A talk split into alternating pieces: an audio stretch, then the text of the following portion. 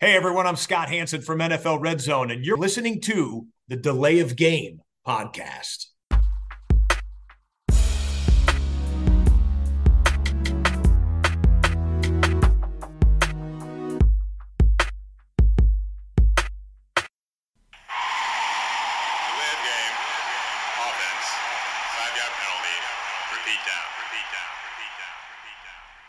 Hallo und herzlich willkommen, liebe Football-Freunde. Hier meldet sich die Layoff Game, der Football Podcast, am Dienstagabend, den 8. August, mit Episode 272. Und am anderen Ende, vielleicht nicht äh, in gewohnter Stimmstärke, aber doch natürlich mental gewohnt an Bord, scharf wie ein Messer, der Christian. Guten Abend. Grüß dich, Tobi. Hi. Ja, äh, Ja, ein bisschen angeschlagen. Ich muss vielleicht mal husten zwischendurch. Genau. Also, sorry Ja. dafür schon mal. Ich versuche Ja. mich dann immer auf stumm zu schalten. Ich, das ist so ein bisschen das, äh, was ich schon äh, vorsichtig äh, versucht habe anzudeuten. Ja. Ähm, wir wollen auch deshalb gar nicht so viel drumherum reden, weil wir auch eine vollgepackte Sendung heute haben, denn wir gehen mitten rein in unsere Saisonvorschauen. Ähm, dazu gleich mehr. Erst einmal die Frage, Christian, ähm, äh, was trinkst du? Was mit Strohhalm, was heißes, Bier, was hast du? Nee, ausnahmsweise mal kein Bier. Äh, wie gesagt, bin ich ganz fit. Ich habe hier gerade eine Krombacher Fassbrause, Zitrone.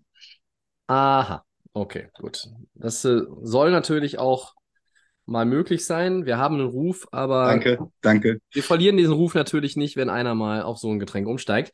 Ich habe was Neues am Start und zwar vom Brewdog, äh, aber halt vom lokalen Brewdog hier in Berlin sozusagen, die ein schönes Pale Ale Hop Fiction und äh, gesponsert das Ganze von Basti und Julia, quasi Mini-Biersponsor, vielen Dank. Ähm, Christian, ich weiß, du hast so eine Fassbrause, ich sag Ja. was. Prost, Tobi. Ja, sehr leicht und tatsächlich sehr hopfenbetont. Ähm, 4,2 Prozent. Hm. Ich weiß gar nicht, wo gab es das denn? Ich glaube bei Aldi. Naja.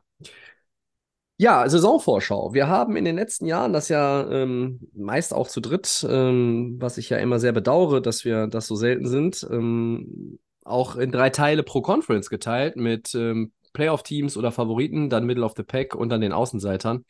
Ähm, weil wir wissen, dass wir wahrscheinlich auch nicht sechs Vorschauteile so richtig gleichmäßig hinbekommen werden bis zum Saisonstart, haben wir uns entschieden, das Ganze in vier Teile zu teilen. Und die aufmerksamen Mathematiker unter euch haben natürlich jetzt schon flugs gerechnet und festgestellt, oh, bei 32 Teams und vier Vorschauteilen, da machen die wohl 8888. So ist es. So. Ähm, und deshalb gehen wir rein in unser Segment 2, Season Preview Part 1 und wir unterteilen das Ganze immer in, ja, äh, Top-Teams und Bottom Half. Und die Bottom Half der AFC ist unser erster Teil. Und da gehen wir einfach mal divisionsmäßig durch und picken uns aus jeder Division unsere schlechteren Teams oder die Teams, die nicht in die Playoffs kommen, unserer Meinung nach raus.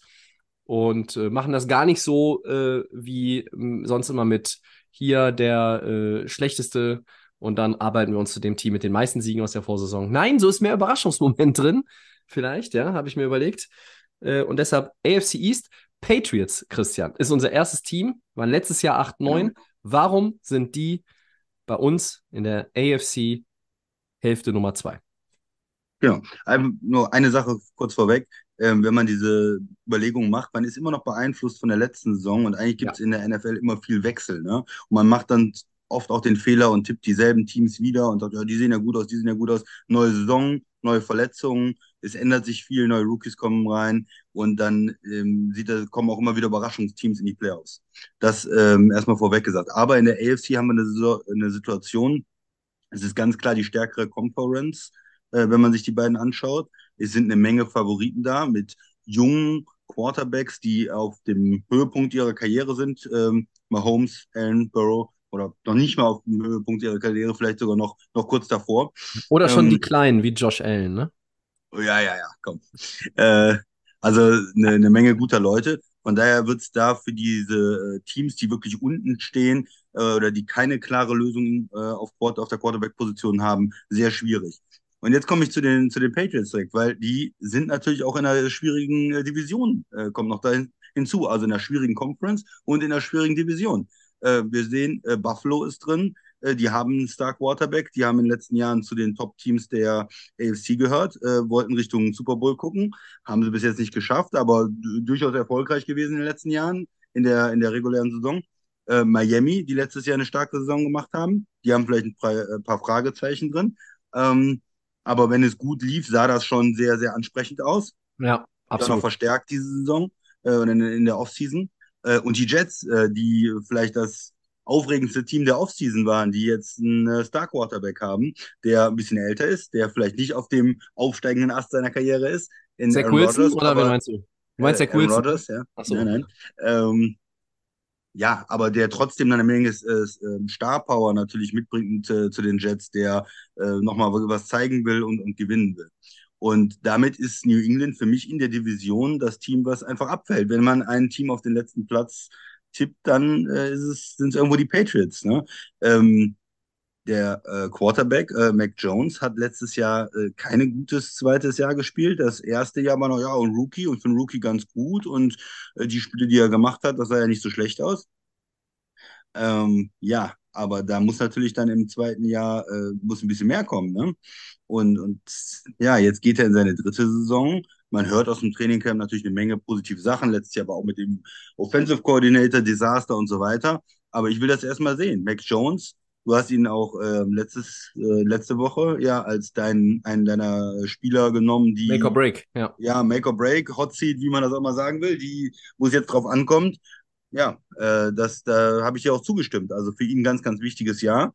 Ähm, was ist da weiter los äh, sonst so? Sie haben sich versucht, auch auf Receiver zu verstärken. Jetzt ähm, Devontae Parker ist da, ähm, Smith Schuster ist da, ein paar Spieler, wo es ja zuletzt da auch mal ge gemangelt hat, ein bisschen auf der Receiver-Position in England, wo keine Topstars da waren, wo man auch einen, einen jungen Quarterback ähm, ja ein bisschen Hilfe geben kann. So.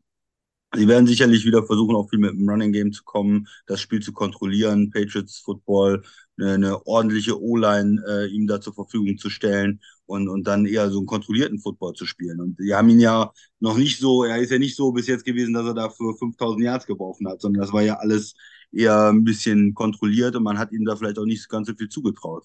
Also das ist so die, die Patriots Offense. Ähm, Klar, wenn er sich verbessern kann, kann er eventuell was gehen, aber einfach im Moment von dem, was man gesehen hat, Quarterback Nummer vier in der Division.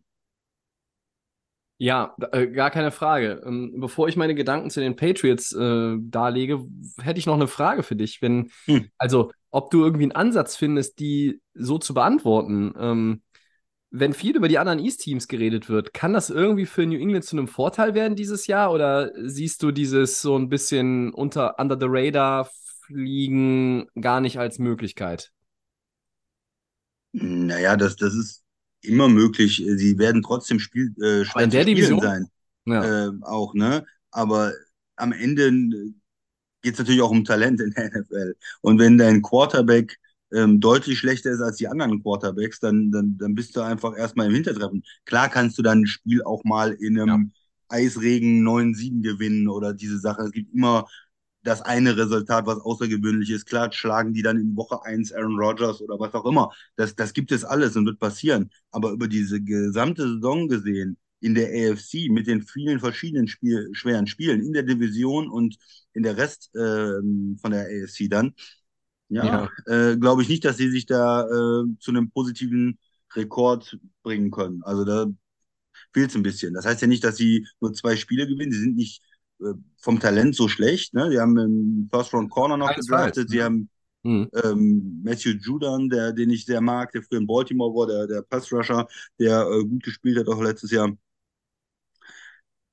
Und immer noch Talent in der Talent in der Defense und einen guten Coach, ja, den wir immer noch respektieren trotzdem, also wenn ich mir die anderen Teams, die anderen Quarterbacks angucke, reicht das, glaube ich, bei den Patriots im Moment nicht. Wenn Mac Jones wesentlich besser spielt als letztes Jahr, wenn er auch mit den Receivern richtig gut ähm, spielt und man merkt, er ist der Mann in New England jetzt in seinem dritten Jahr, dann können sie da vielleicht was äh, rumreißen und dann ne, mit ein bisschen Verletzungspech vielleicht bei anderen Teams, äh, Tour in Miami vielleicht oder so, dann, dann geht vielleicht hm. was. Aber im Moment ähm, würde ich sie einfach da unten einsortieren in der AFC, bevor man nicht äh, was anderes sieht.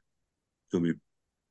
Ja, ich glaube auch, dass, dass New England einfach in der Division dann den, den letzten Platz belegen wird. Ich weiß, das tut jetzt allen Patriots-Fans weh und man, ich freue mich über äh, Meinungen und vielleicht sogar mit Argumenten unterfütterte äh, Meinungen, dass das nicht so passieren wird. Ähm, schreibt uns gerne.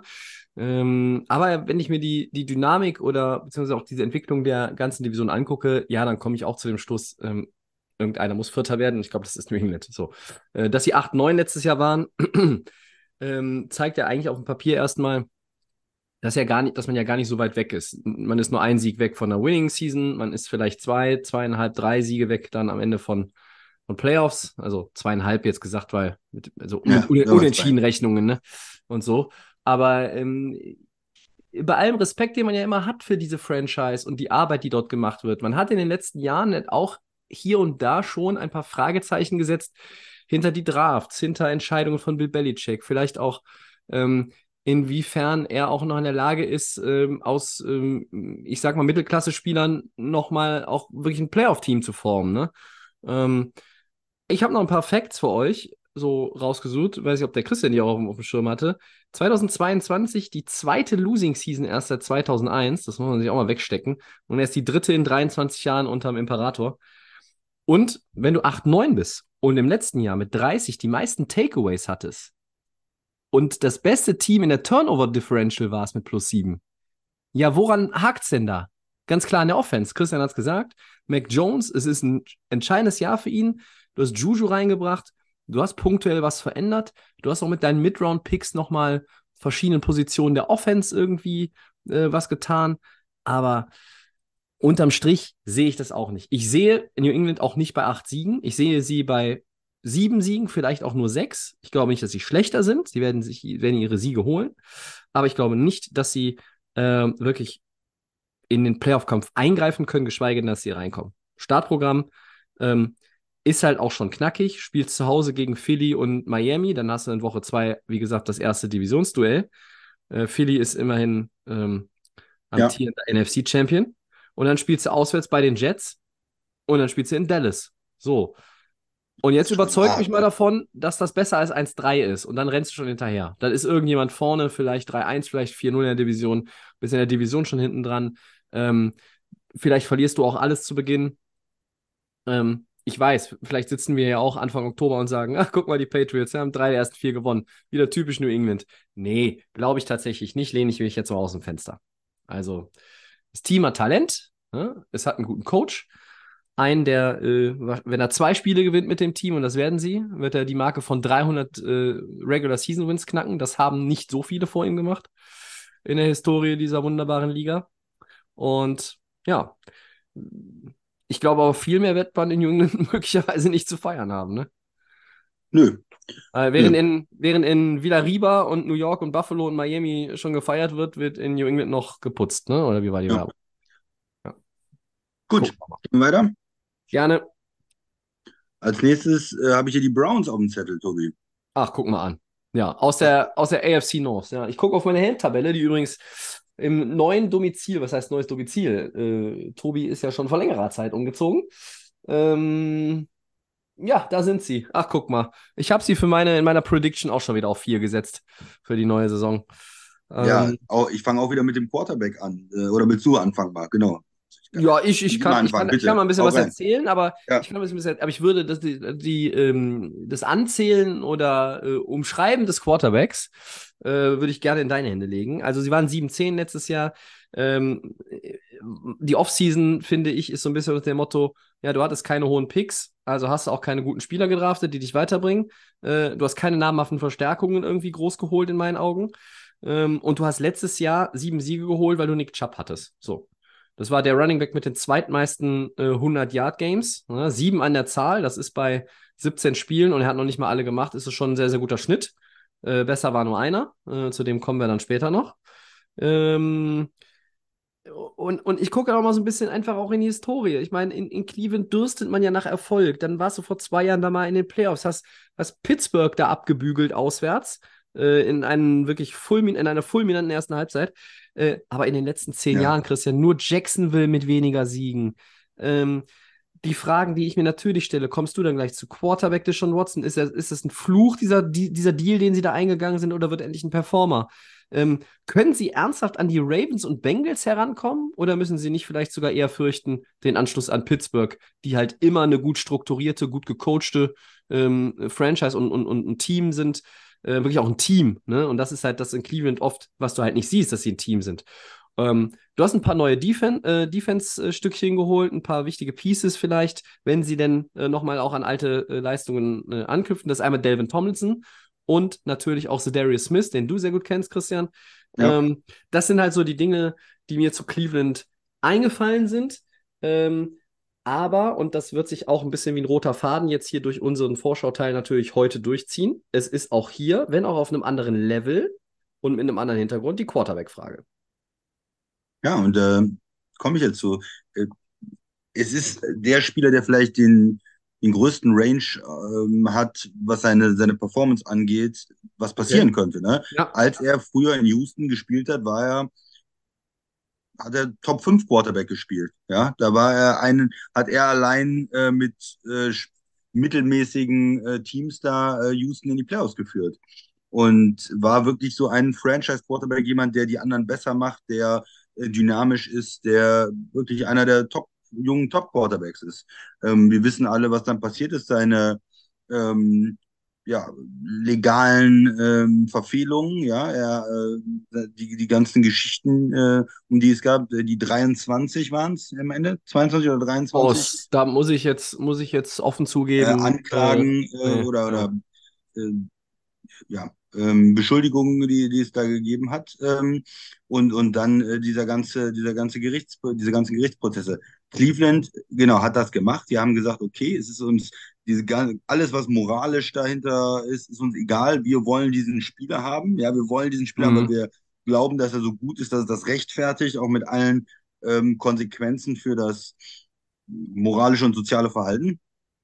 Ja, und was haben sie bekommen? Sie haben jede Menge Geld, Picks äh, und Integrität abgegeben und haben letztes Jahr einen Spieler bekommen, der total eingerostet aussah, der einfach schlecht war äh, in der zweiten Hälfte äh, der Saison, der nicht an seine ähm, Leistung in, in Houston angeklopft hat, sondern außer wie jemand, der anderthalb Jahre nicht gespielt hat oder zwei Jahre oder drei Jahre nicht gespielt hat, so schlecht hat er gespielt eigentlich.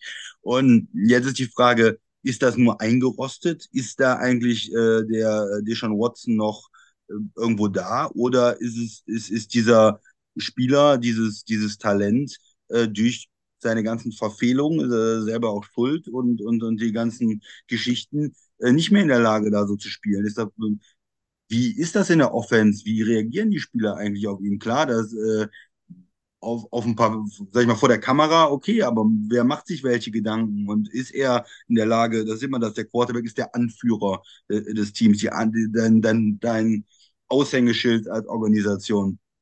Wie, wie, wie funktioniert das? Ähm, Ende letzter Saison hat das nicht funktioniert und das kann natürlich ja. ein sag ich mal, das größte Desaster der letzten zehn Jahre äh, sein, wenn man sich anschaut, sie haben ihm einen komplett garantierten Vertrag gegeben, der größte Garantien immer noch in der, in der Historie. Äh, sie haben die Picks abgegeben äh, und so. Also das kann wirklich die größte Fehlentscheidung ähm, der, der letzten Jahre sein, wenn er wieder so spielt wie letztes Jahr. Und dann hat Cleveland auch nichts mit den Playoffs zu tun. Weil du hast gesagt, die Picks haben sie abgegeben, du kriegst nicht so viel junges Talent in die Mannschaft rein da ist eine Substanz, eine gute O-Line zum Beispiel, mhm. Nick Chubb hast du gesagt, ne? So, aber am Ende, wenn dein Quarterback äh, einer der schlechtesten der Liga ist, dann spielst du mit dem Team auch nicht um die, um die Playoffs. Und dann brauchst du eigentlich auch keinen Darius Smith zu holen, der natürlich noch ein guter Pass-Rusher ist, aber der auch in, in Green Bay gegangen ist, weil er Verletzungsprobleme hatte, der jetzt bei den Vikings, der war ihnen zu teuer am Ende. Ne? Das ist natürlich jemand, klar, für ein Jahr, um einen Titel zu holen, das ist, ist, ist das der Richtige.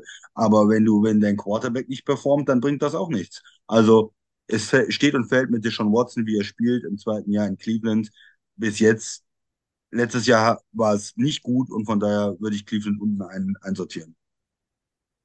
Ja, ich sehe auch da einfach, das ist das, erstmal das Problem, dass die Divisionen äh, an der Spitze, das sind Teams, die sind einfach, die sind nicht einen Schritt weg, die sind zwei, drei Schritte weg aktuell. So, von Baltimore, die jetzt auch Ruhe reingekriegt haben mit dem Lamar Jackson Deal, ähm, Cincinnati, die, naja, da weiß man jetzt aktuell nicht so genau. Da gab es jetzt noch mal irgendwie ein paar Kommentare, Infos, wird vielleicht Joe Burrow doch noch ein paar Wochen aussetzen. Jama Chase sagt dann, er soll besser aussetzen, damit er dann fit ist, wenn wir dann, wenn die Saison irgendwie Woche 5 irgendwie richtig Fahrt aufnimmt, bla bla bla.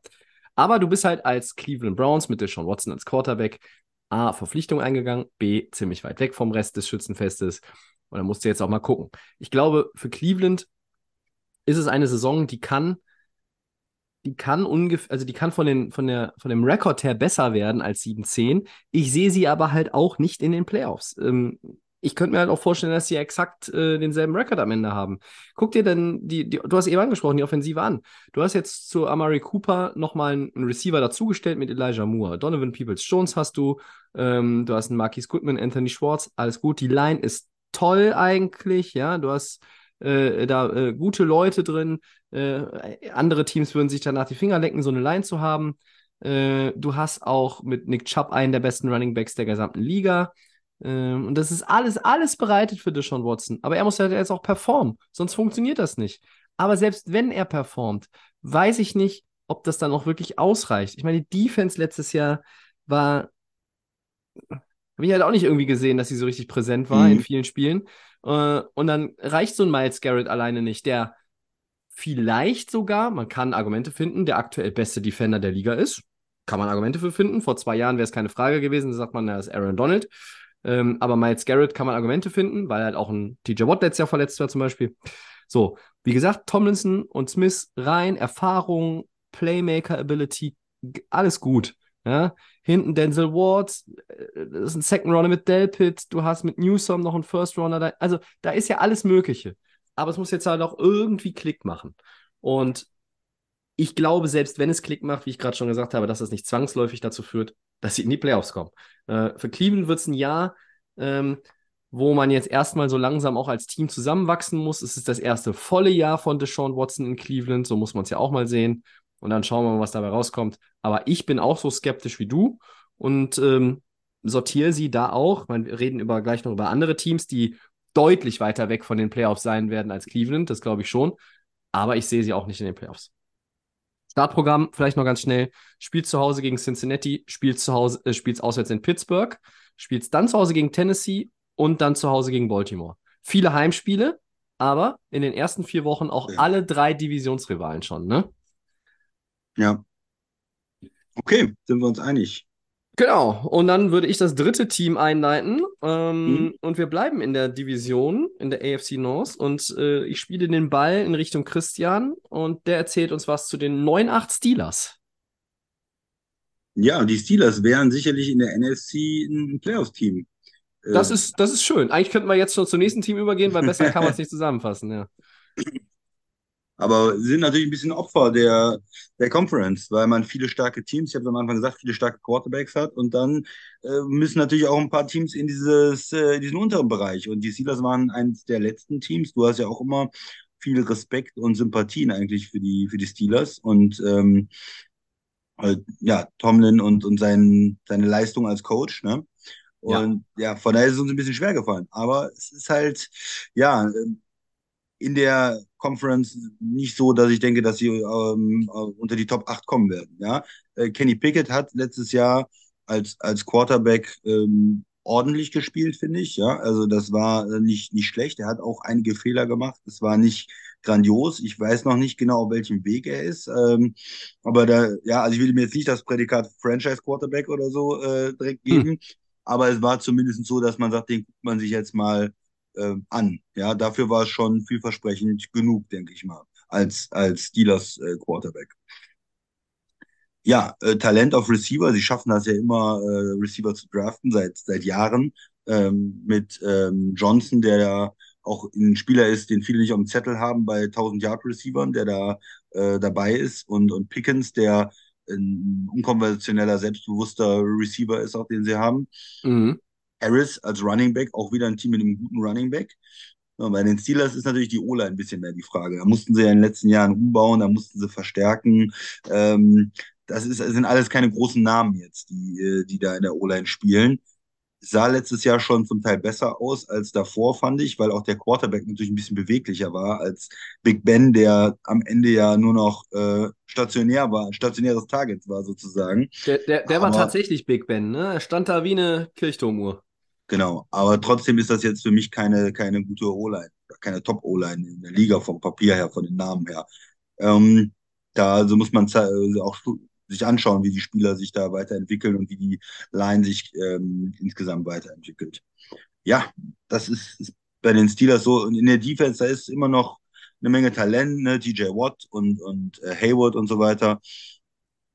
Ja, aber es ist auch nicht so, dass ich glaube, dass die Steelers Defense wie in ihren besten Tagen jetzt allen das aufdrücken kann und alleine alles gewinnen kann und die, die Offense muss nichts machen. Ne? Also Defense ist, denke ich, schon noch der stärkere Teil. Ja. Aber trotzdem, trotzdem glaube ich nicht, dass sie absolut beste Defense der Liga sind und die äh, Offense dann mit in die Playoffs ziehen können.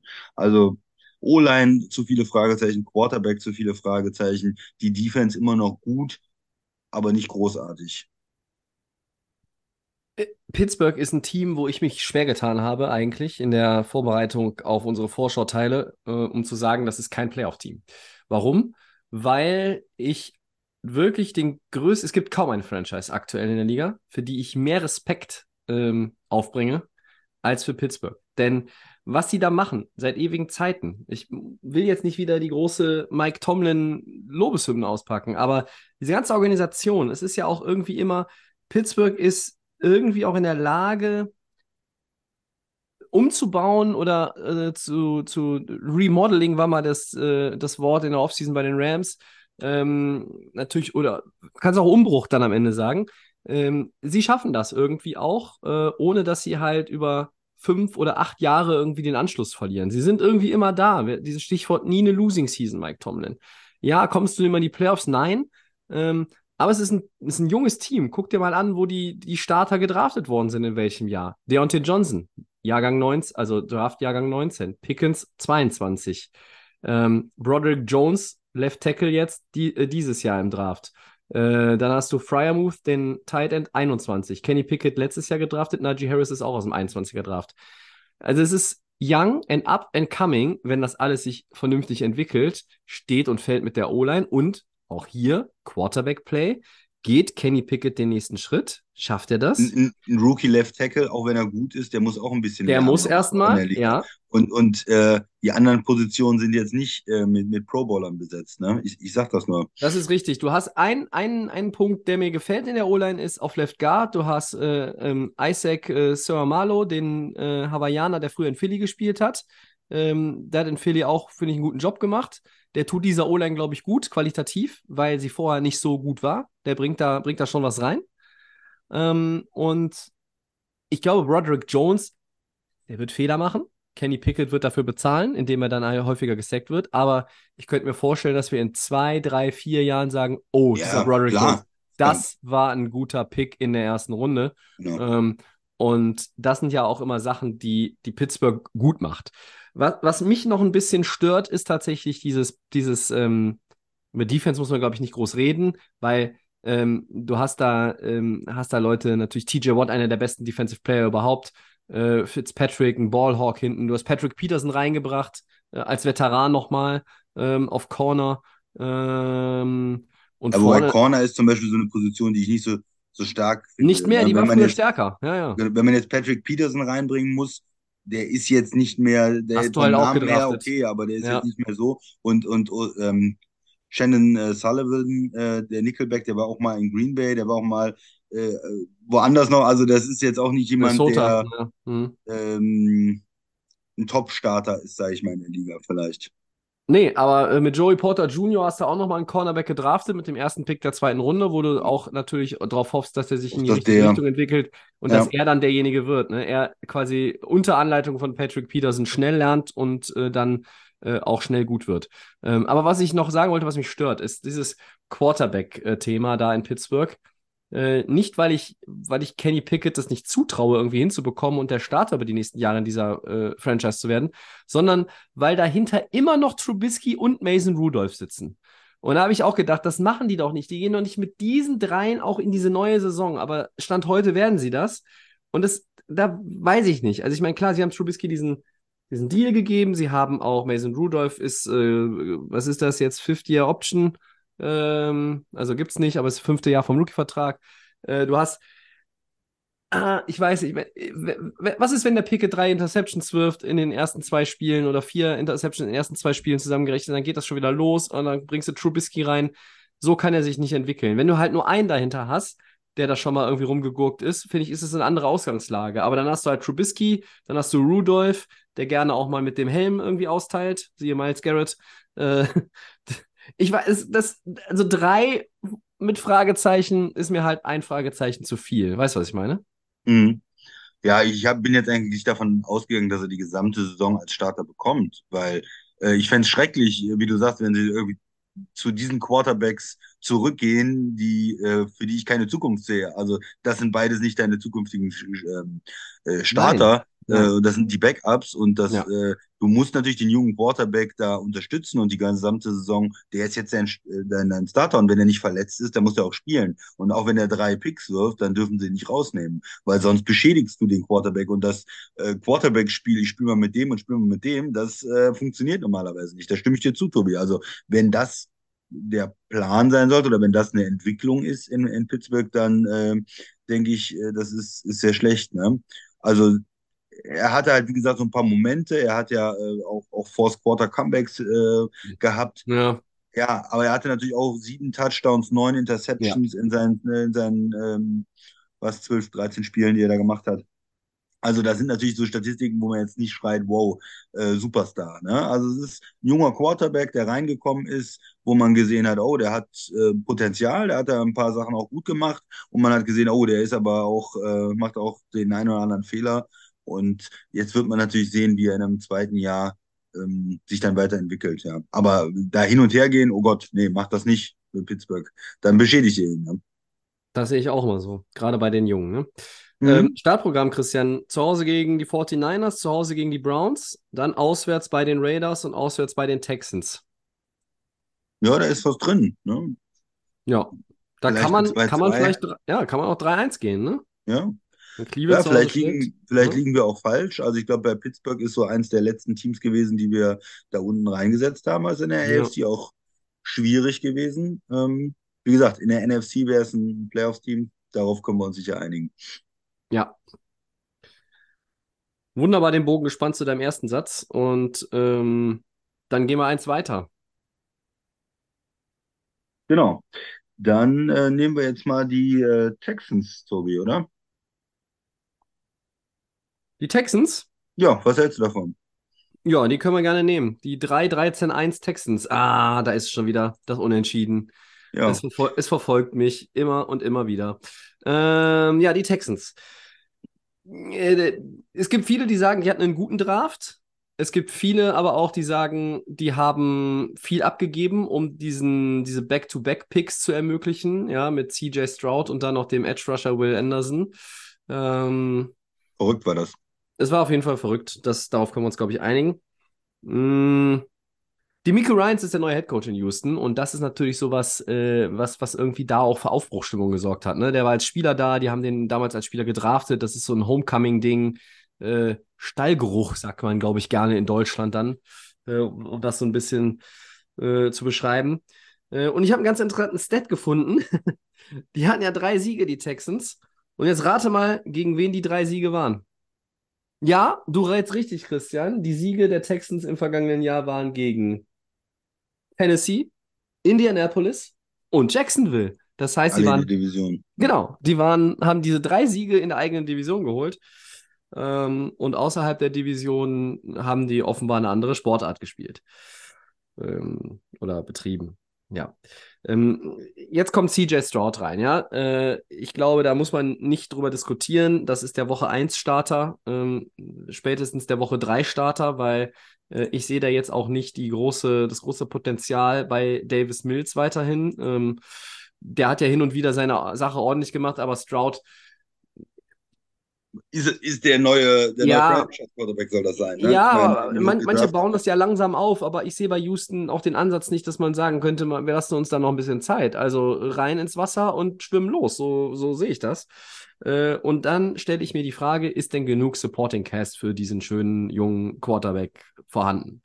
Ja, also du hast in der O-Line er- erstmal Laramie Tunzel mit Geld zugeworfen. Ähm, da sind First-Round-Picks drin, da sind Second-Round-Picks drin. Ähm, ich glaube, die Line, ähm, da haben andere Rookie-Quarterbacks schlechtere O-Lines, äh, würde ich mal sagen.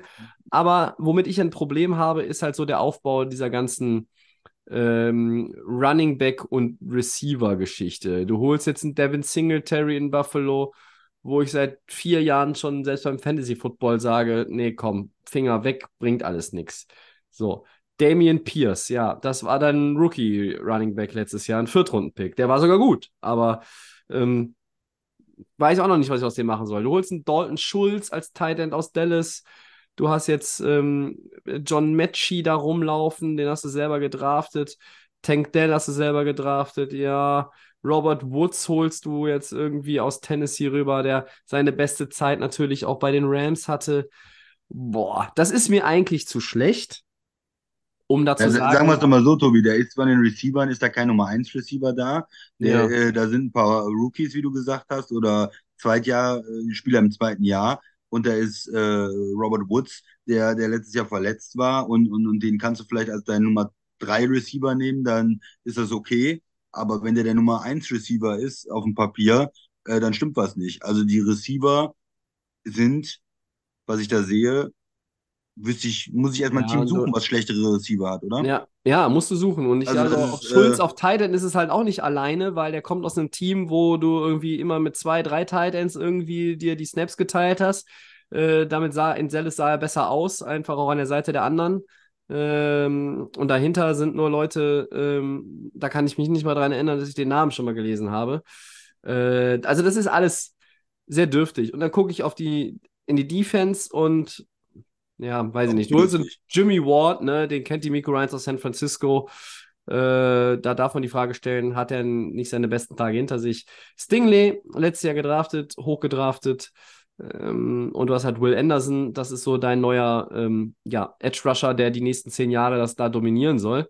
Schauen wir mal, was dabei rauskommt. Äh, insgesamt ähm, letztes Jahr die Offense schlecht, die Defense schlecht. Da ist eigentlich nur Upside, weil schlechter kann das ja kaum werden. Ähm, aber äh, für mich natürlich ganz klar und ich glaube für dich ja auch äh, Texans Außenseiter ohne Frage. Ja. Wir wir sind es ja schon durchgegangen. Also äh, die Receiver finde ich wirklich, weiß ich nicht, ob es ein Team gibt mit äh, einem, sch schlechteren Receiver-Gruppe auf dem Papier. Und äh, die O-Line ist okay, ja, Tight End ist jetzt auch okay und du hast einen Rookie-Quarterback, aber der wird eine harte Zeit haben mit den äh, Receivern. Und, und dann ist wahrscheinlich sogar die Offense mit einem Rookie-Quarterback noch die, der bessere Mannschaftsteil, wenn ich mir die Defense angucke, weil selbst wenn äh, Will Anderson da einschlägt und, und 12 Sacks hat, äh, ist die Defense trotzdem noch schlecht, würde ich sagen. Also es ist äh, gar nicht so, dass du da einen Spieler reinbringst und das alles ändern kannst. Äh, dafür ist, glaube ich, Houston zu schlecht. Dafür war in den letzten Jahren zu wenig Talent da. Wenn sie, äh, wenn ähm, Stroud gut aussieht und die Kultur stimmt mit, äh, mit Ryans und, und dann sieben Siege geholt werden oder sechs Siege geholt werden oder sowas, und man sagt, jawohl, wir haben den richtigen Quarterback gefunden, wir haben den richtigen Pass-Rusher gefunden und wir verstärken das Team jetzt weiter, dann, dann sind, glaube ich, alle in Houston zufrieden. Aber Playoffs sehe ich mit dem Team nicht, mit dem Talent, mit den Spielern, nein. Da müssen schon ähm, einige Rookies und, und Zweit, äh, Spieler im zweiten Jahr extrem explodieren, dass, ähm, Ja. dass da was Richtung Playoffs geht. Wir halten mal fest: Patriots, Browns, Steelers, Texans. Davon sind die Texans ganz unten, auch in unserer Ja. Erwartung. Nicht nur, weil sie letztes Jahr 3, 13 und 1 waren, sondern auch, weil das, glaube ich, ein langer Prozess ist, um wieder Anschluss zu finden. Ne? Ja, Äh, Christian, wie gefallen dir denn dann die 4-12 Colts? 4-12-1 natürlich, 4-12-1 Indianapolis Colts stattdessen. Die kommen ja auch aus dieser bombastisch starken AFC South. ja, die gefallen mir auch nicht so gut, sonst wären sie nicht auf der Liste. Ne? Äh. Ja, die haben auch hoch gedraftet. Die ähm, kommen jetzt auch mit einem Rookie-Quarterback über kurz oder lang. Wahrscheinlich auch eher äh, relativ kurzfristig. Mhm. Wird äh, Gardner Minshew da als Backup noch ein paar Spiele am Anfang der Saison machen? Ähm, oder gehen sie direkt mit Anthony äh, Richardson? Wird sich jetzt vielleicht auch in der Preseason noch entscheiden, äh, wie, er, wie er da aussieht. Ähm, aber das ist natürlich ein Umbruch. Du bringst einen neuen Quarterback rein, der auch ein, jetzt ein ganz anderer Typ ist, als in den letzten Jahren gespielt worden ist. Mit Matt Ryan ist so ziemlich das Gegenteil, denke ich mal, von äh, Richardson, äh, was der Quarterback angeht. Die äh, Voraussetzungen, die Geschwindigkeit, das mögliche Laufspiel und die nicht so vorhandene Erfahrung. Ja, also das ist schon sehr, sehr unterschiedlich. Sie mussten ja letztes Jahr ein bisschen schauen, auch die O-Line, ja, ein bisschen, ich will jetzt nicht sagen komplett neu aufbauen, aber ein Retooling zu machen, weil ja auch Left Tackle neu, neu besetzt werden musste. Ähm, Nelson, der Guard, der über viele Jahre sehr gut gespielt hat, hat letztes Jahr kein so gutes Jahr gehabt. Also da muss man auch wieder ein bisschen gucken, wie die O-Line ist. Es funktioniert dann vielleicht auch besser mit einem Quarterback, der noch dynamisch ist und, und äh, laufen kann. Und, und dann Taylor einsetzen und, und dann schauen, äh, was, was man da erreichen kann mit so einem Rookie-Quarterback. Das kann gut werden, das kann spannend werden, aber da werden auch äh, Fehler passieren. Fumble passieren, Interceptions passieren. Davon, davon muss man ausgehen. Und ähm, Situationen in Indianapolis, auch Receiver bin ich nicht, ist nicht so schlecht wie in Houston, aber bin ich auch nicht so begeistert ja. von. Ähm, äh, Taylor ist noch auf der Publiste und unzufrieden und will einen Trade haben. Auch die Frage, passiert da noch was? Ist er unzufrieden? Wie, wie gut läuft das in der Saison? Also das sind so in der, in der Offense die, die Fragezeichen. Ähm, ist da Potenzial? Ja, Colts für mich schon mehr Potenzial als Houston, auch eins der Teams, die ich, wenn die Saison extrem gut läuft, kann da was Richtung Playoffs gehen, aber auch eine Menge äh, Ungewissheit. Das ist ein Rookie-Quarterback, den wir noch nicht gesehen haben. Wie, wie performt er da in einem Team, was in den letzten Jahren ja keine Identität so in der Offense hatte oder die müssen die Identität jetzt komplett wechseln dann, ne? Ähm, wie wird die das ganze Offensive-System auf ihn zugeschnitten werden oder, oder eben nicht? Und also bevor man das nicht gesehen hat, wie das funktioniert, ist es schwer, die in die, Playoffs zu tippen. Ähm, ja, weil es einfach nicht klar ist. Oder wird doch, äh, wollen sie da langsam vorgehen und lassen sie Minshew erstmal sechs Spiele machen oder so. Dann äh, geht diese, wird, wird die Saison auch nicht besser werden, glaube ich. Ja. Das ist erstmal die, meine Meinung zur Offense der Colts, Tobi. Ja, ähm, ich, ich sehe nach wie vor da ein Roster, das talentiert ist, aber das meiner, aus meiner Sicht hohen oder höheren Ansprüchen nicht genügen kann. So, ja. Ähm, und ich habe in den letzten Jahren immer gesagt, ja Mensch, wenn das jetzt mit dem Quarterback klappt, dann. Äh, weil du hattest halt irgendwie diese, diese, diese Teile zusammen und die hast ja auch immer noch genau die, die ich letztes Jahr auch genannt hätte. Ein Quentin Nelson in der Line, ein Braden Smith ist ein guter Right Tackle, du hast einen Jonathan Taylor, Stand heute, einen guten Running Back, du hast äh, Edge Rusher, die oder Leute in der Line, die halt irgendwie A, Erfahrung und noch B, Format mitbringen mit DeForest Buckner. Für den hast du Picks abgegeben. Du hast Quitty Pay gedraftet. Du hast einen Shaq Leonard in der Line. Ähm, du hast da. Äh, ähm, Als Linebacker. Ja, Shaq Leonard hast du auch noch, genau. Ja ja. ja, ja. Über die Line war ich jetzt schon drüber hinaus, sorry. Ähm, äh, und dann äh, hast du, hast du natürlich schon auch irgendwo das Gefühl als Colts-Fan, ja Mensch, also irgendwie sind wir doch gar nicht so weit weg. Ja, und dann hast du vier Siege. So.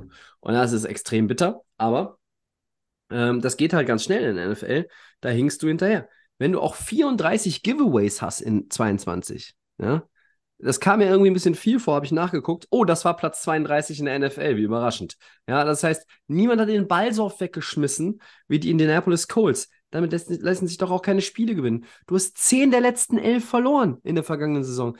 Da war irgendwann so der Wurm drin, dass der Wurm sich da drin gemütlich gemacht hat. Und den hast du nicht mehr rausgekriegt. Und das war eine Katastrophe. Die sind, also sie waren auch gefühlt von Woche zu Woche schlimmer äh, anzuschauen, was sie da hingelegt haben. Ähm, und die einzige Hoffnung auf dem Feld ist ja jetzt eigentlich der Rookie Quarterback, wo man sagt, boah, Habt ihr das ja. Tape vom Combine gesehen? Ja, das hat den Christian sogar aus den Socken äh, gepustet. Ja. ja. Und, und, und was ich mir äh, noch äh, fra die Frage stelle, ähm, die, die ich mir stelle, ist, äh, Shane Steichen, gelingt ihm so ein Turnaround, ähnlich wie das vielleicht ein Brian Debol bei den Giants hinbekommen hat? Ist schwieriger, kann ich mir selber beantworten, ist schwieriger, weil du mit einem Rookie-Quarterback arbeitest. Nicht, dass Daniel Jones der Messias ist, aber der hat halt schon mal vorher ein bisschen NFL-Luft geschnuppert und schon mal ein paar Fumbles weggeworfen. Das heißt, äh, da wusstest du, wo du ansetzen musst. Hier musst du einem Rookie-Quarterback ja erstmal auf das, auf das NFL-Passerniveau bringen. Das ist ja das große Problem bei Richardson. Ähm, der ist electrifying, der ist, äh, der hat Speed, der, der ist, äh, ist ein Highlight-Reel, ja, aber ähm, ist der auch, ist der auch in der Lage, in der Pocket zu stehen und einen Pass über 20 Yards anzubringen? Das ist ja so ein bisschen übertrieben gesagt, das, was, was da irgendwie in Frage gestellt wird, so ein bisschen. Ähm, das kann man alles auch noch verbessern, lernen, tun, machen. Aber ich glaube, ähm, äh, dieser Begriff Turnaround und so ein bisschen auch dieser, dieser Culture Change, Culture Change ja, äh, Change ja, den brauchst du, aber ähm, so einen richtigen Turnaround sehe ich in Indie tatsächlich nicht. Ich habe sie immer in den letzten Jahren quasi verteidigt und angepriesen und gesagt, ja, aber die könnten doch, Nee, dieses Jahr nicht. Und ich sehe sie äh, in einem weiteren Übergangsjahr ähm, und muss auch wirklich schauen, was mit Taylor passiert. Ne? Also spielt er, spielt er nicht, tradest du ihn, was kriegst du äh, zurück? Ähm, da sind dann auch noch einige Fragen. Also, wenn du dein, dein, dein bester Offense-Spieler, wenn nicht klar ist, ob der in Woche 1 für dich spielt äh, und du einen Rookie-Quarterback hast, äh, ja, also viel mehr Fragen in Offense, die wichtig sind, kann man gar nicht haben. Ne? Vier Wochen vor Saisonstart. Genau. Ja, vielleicht noch zur Defense ganz kurz. Ich glaube, gegen den Lauf haben sie immer noch gut gespielt, auch. Ne, mit, du hast ja, Forrest Buckner ist ja ein Monster auch in der, in der D-Line und Linebacker, hast ja eben gesagt. Ähm, ja, eher die, die Probleme dann vielleicht auch ein bisschen in der Secondary und, und, und gegen den Pass. Ja, also für mich Indie ein Team, du hast auch gesagt, man hat es verteidigt die letzten Jahre, man hat immer das Potenzial ja. und so. Und jetzt ist man aber so, nach der Saison ist auch leid und sagt, komm, jetzt will ich es erstmal wieder sehen. Ich möchte mal, und es, wie gesagt, es kann einen Turnaround geben mit einem Rookie-Quarterback, kann eine gute Saison werden.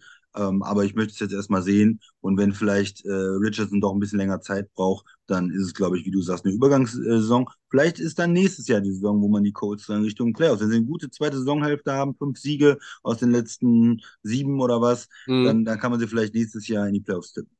Ja. Pittsburgh hat sechs der letzten sieben gewonnen in 22, aber wir tippen sie auch knapp außerhalb der Playoffs. Nur mal so. Da hier den Vergleich zu ziehen. Ja. ja. Ja, ähm, jetzt... Du kannst auch noch eine Minderheitsmeinung haben und, und das bis nächste Woche oder bis übernächste, ja, bis nächste Woche, ähm, dann äh, können wir das ich, irgendwie so. Ich überlege es mir, ob ich nächste Woche hier noch erzähle, dass die Steelers doch reinkommen und dafür ich jemand anderen äh, rausschmeiße aus dem, aus dem Playoff Race. Ja. Ähm, sehen wir mal. So, jetzt hatten wir die Texans aus der South. Wir hatten die Colts. Christian, hast du noch einen aus der Division oder wollen wir in die West noch gehen? einen reinschmeißen und zwar ah, die ja. Titans jetzt. Ah, ja, die Titans, die auch die letzten Jahre immer irgendwie es geschafft haben. Man dachte, ja, die müssten auch irgendwie mal schlechter werden. Nein, äh, sie haben es ja immer noch irgendwie gehalten einigermaßen. Hm. Ja, ich glaube, es ist jetzt, es ist jetzt Zeit. Ich glaube, dieses Tannehill ist irgendwo beendet jetzt. Sie haben es ja auch. Nicht ähm, offiziell, ne? In, ja, aber sie haben ja auch äh, einen Rookie-Quarterback gedraftet. Ja. Ne? Also sie haben, sie haben einen Quarterback gedraftet und haben jetzt einen Rookie-Quarterback, so ist es vielleicht besser. Und, und das zeigt ja auch schon, dass sie darüber nachdenken, Tannehills Zeit ist vielleicht zu Ende. Man hat das auch bei den Fans gemerkt. Hm, das war ja nicht mehr so toll letztes Jahr und ähm, man sehnt sich da vielleicht doch nach jemand anders. Möglich, ne? Ja, so. Es ist ein letztes Vertragsjahr, ne? Also, es ist ein letztes Vertragsjahr. Über eine Vertragsverlängerung wird nichts ges nicht gesprochen. Also es ist jetzt sein letztes Jahr. Er wird ein paar Spiele noch machen. Dann irgendwann wird wahrscheinlich entweder er ist verletzt oder es gibt die Bye Week, es gibt den Wechsel zum Rookie und dann nächstes Jahr ist er, ist er weg vom Fenster, oder? Das ist doch das Vorgehen. Also sie äh, haben ja nicht äh, Levis gedraftet, um ten, mit Tannehill nochmal zu verlängern. Weil du ja mit Tannehill immer, auch wenn er gut gespielt hat zum Teil, ne, man muss ihn ja mhm. respektieren, wie er seine Karriere nach Miami da nochmal nach vorne gebracht hat, in den Playoffs ja. und so weiter. Aber man hatte immer das Gefühl, man ist ja doch irgendwo limitiert. Wenn man gegen Mahomes spielt oder gegen Allen spielt oder so, dann ist man irgendwo limitiert, weil der Quarterback dann, wenn es Richtung Shootout geht, nicht mithalten kann, weil er nicht so dynamisch ist. Ne? Wie wird das mit Will, Will Levis sein äh, oder Levis sein? Keine Ahnung, wie gut der dann ist. Ähm, das wird man sehen, aber ich glaube, die, die Texans, äh, die Titans ähm, sehen sich da einfach nach was Neuem. Genauso Derrick Henry auch in dieser schwierigen Situation mit seinem Vertrag, ne? Ähm, er hat bis jetzt immer performt, war immer da, hat letztes Jahr, ich habe ihn ja auch als Running Back extrem gelobt, fand ich eine, eine tolle Leistung weiterhin gebracht, wo er immer wieder von Leuten abgeschrieben wird. Aber ja, irgendwie die Zeit läuft natürlich gegen ihn. Ja, jedes Jahr wird es schwieriger, wenn er älter wird, da noch weiter ähm, diese, diese Wahnsinnsleistung zu, zu bringen. Und dann ist irgendwo bei den äh, Titans auch viel weggebrochen. Ne? Letztes Jahr da mit dem Receiver ähm, Brown, den sie zu ähm, Philadelphia getradet haben. Ja. Ähm, Burks hat da als Rookie nicht das nicht ausgleichen können. Jetzt haben sie DeAndre Hopkins geholt, aber für mich ist das ein bisschen mehr Verzweiflung. Wird, der, wird Hopkins da glücklich sein mit, mit Ryan Tannehill? Passt das in der Offense? Kriegen sie da eine gute Offense nochmal hin? Ähm, bei den Titans, wie gut ist die Line, die auch in den letzten Jahren ein bisschen, ein bisschen nachgelassen hat, weil sie auch Spieler abgeben mussten, mhm. äh, ne, weil, sie, weil sie auch nicht das Geld hatten, dann alle zu behalten. Hm. Und, und die Defense begeistert mich auch nicht so richtig. Also da gibt es einzelne Spieler, die, die sicherlich gut sind. Jeffrey Simmons haben wir auch bei der Vertragsverlängerung mal gesprochen. Richtig. Äh, ein guter Spieler. Kevin Bayard, immer noch ein guter Safety. Aber ja. es sind jetzt auch nicht so, dass ich sage, das ist eine Defense, die ähm, mich, mich richtig begeistert. Nö, so, also bei der sehe, Defense, ich Defense würde ich mich einfach weiter ein bisschen runtergehen. Ja. Und vielleicht machen sie, wenn es nicht gut läuft, auch diesen Quarterback-Wechsel. Und dann mit einem Rookie-Quarterback glaube ich nicht, dass sie in die Playoffs kommen. Ja. Äh, da kann ich eigentlich gar nicht viel, viel zu sagen, außer dass dieses der Andre Hopkins-Signing ähm, in, in meinem Kopf irgendwie immer noch nicht so richtig passt, ähm, weil ich meine, für ihn war das am Ende, krieg, er kriegt ein Angebot und er sagt sich, ja gut, dann nehme ich eher die Kohle, da kriege ich mehr Geld und verzichte dafür irgendwie auf die Chance, irgendwo vielleicht um Ring zu, äh, zu spielen, aber möglicherweise, das wissen wir ja nicht, äh, war es auch das einzig wirklich brauchbare Angebot und irgendwie die Contender, wenn es denn welche gab, die geboten haben oder ihnen ein Angebot gemacht haben, war halt einfach dann auch zu schlecht. Kann alles sein, aber ich glaube, ähm, ja, dass diese Transformation in Tennessee in vollem Gange ist. Ich bin mir relativ sicher, dass wir nicht nur Ryan Tannehill in seinem letzten Jahr als Starter in diesem Team sehen und das auch möglicherweise nicht das, das ganze Jahr dauern wird, sondern ich sehe, denke auch, dass wir Derrick Henry äh, 2024 in einem anderen Trikot sehen werden nochmal.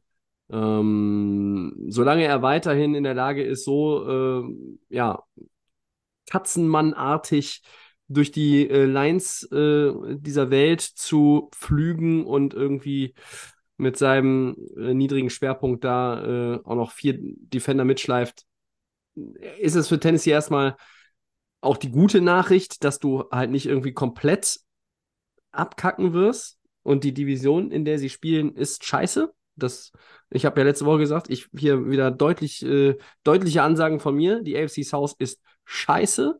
Und vielleicht reden wir im Januar darüber, dass irgendeiner sie mit einer 8-9-Bilanz gewinnt, aber ich glaube nicht, dass Tennessee eine 8-9-Bilanz hinbekommt. Da gebe ich, dir, geb ich dir recht. Es geht eher noch ein Stück nach unten. Ich sehe trotz der Veteran Help auch Dillard in der Line und so. Ist noch Skronski gedraftet für die linke Seite. Ja, aber Center, ja, rechte Seite. auch ein bisschen brauchen, erstmal ja, vielleicht. Ja, und selbst wenn, Christian, selbst wenn, Center, rechte Seite ist deutlich schlechter alles. Äh, Traylon Burks, keine Ahnung, Westbrook Ikini ist irgendwie ganz nett hier und da, taucht mal der Name auf, äh, wenn du Red Zone guckst, dass er mal irgendein gutes Ding gefangen hat, aber äh, das ist alles, ja. Wenn die Titans haben uns jahrelang überrascht, ich glaube aber nicht, dass sie uns dieses Jahr so überraschen, dass wir am Ende sagen, oh, Tennessee ist in den Playoffs. Das kann ich mir nicht vorstellen. Gut. Und ähm, ja, wir haben eben über das Startprogramm der Colts gar nicht, äh, gar nicht gesprochen. Äh, macht nichts, weil die spielen Jacksonville, Houston, Baltimore und die Rams. Das heißt, da kann man drei Spiele gewinnen oder zumindest zwei. Reden wir über das von den Titans. Die spielen in New Orleans gegen die Chargers, in Cleveland und dann gegen Cincinnati. Hm, ich rieche irgendwie sowas in die Richtung 04, wenn es äh, Sowas in die Richtung. So läuft wie, wie ich. Ja, ja. ja ne? Das wäre schon. Und dann weißt du schon, wie der Hase läuft. Sieben Niederlagen in Folge zum Ende der Saison 22. Wir erinnern uns, die Älteren unter uns werden sich erinnern. Tennessee war 7-3. Und am Ende waren sie 7-10. Und irgendein anderes Team aus einem Staat, wo häufig die Sonne scheint, hat sich schlapp gelacht, weil die nicht wussten, wie ihnen geschieht, weil auch die Colts ja alles verkackt haben. Und dann waren die plötzlich Divisionssieger. Spoiler Alert, die besprechen wir nächste Woche. So. Irgendwer muss eine Division ja auch gewinnen. Ja. So, jetzt müssen wir uns noch mit der West beschäftigen. Oh ja, ja, da ist natürlich Kansas City klare Außenseiter, weil die Division so top to bottom bärenstark ist, oder? Wie war das? Nee. War Äh, schlecht. Ich, ich schmeiß dir mal eins entgegen. Ja. Ähm, die 611 Raiders, über die redest du bekanntlich immer gerne. Ja, die Raiders, was haben die gemacht? Die haben den Quarterback gewechselt. Wahnsinns-Move. Haben gesagt, K ist es nicht mehr. Und dann haben sich dafür aber Jimmy G geholt. Ist es, Fragezeichen. ist ja? es der spektakulärste Wechsel aller Zeiten? Sag, sag es ganz ehrlich. Ja, wo, was macht man damit? In welche Richtung geht man damit? Ich hab schon gesagt, ich verstehe es nicht wirklich, weil äh, K ist, ist nicht so viel schlechter als Jimmy G und, und Jimmy G ist ständig verletzt noch. Ne?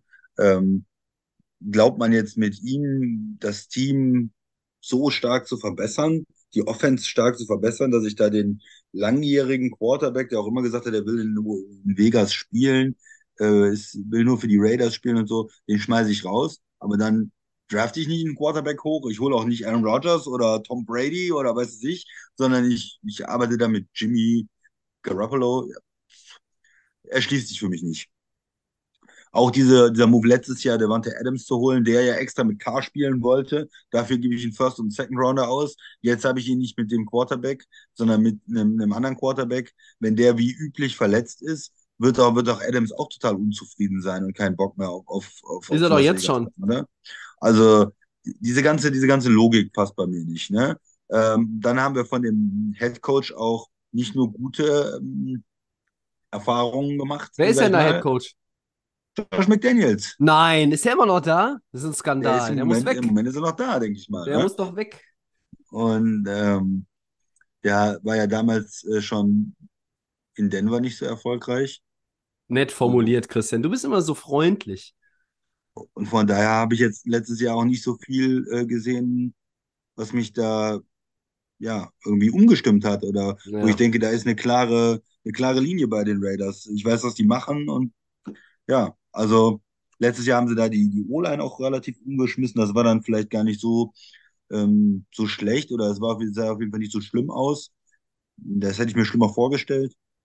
Aber dieser Quarterback-Move ähm, bringt für mich nichts. Ähm, dein Top-Receiver ist äh, vielleicht irgendwie unzufrieden. Äh, dein Running Back äh, hast du aus Franchise-Tag äh, gepackt, der ist auch äh, unzufrieden. Und von daher, diese ganze, dieser ganze Vibe von dem Team gefällt mir dann ehrlich gesagt nicht. Äh, in der Defense, ja, Max Crosby ist gut. Das ist einer der besten Defender der Liga. Aber sonst bin ich auch weiterhin nicht so richtig begeistert von der Defense.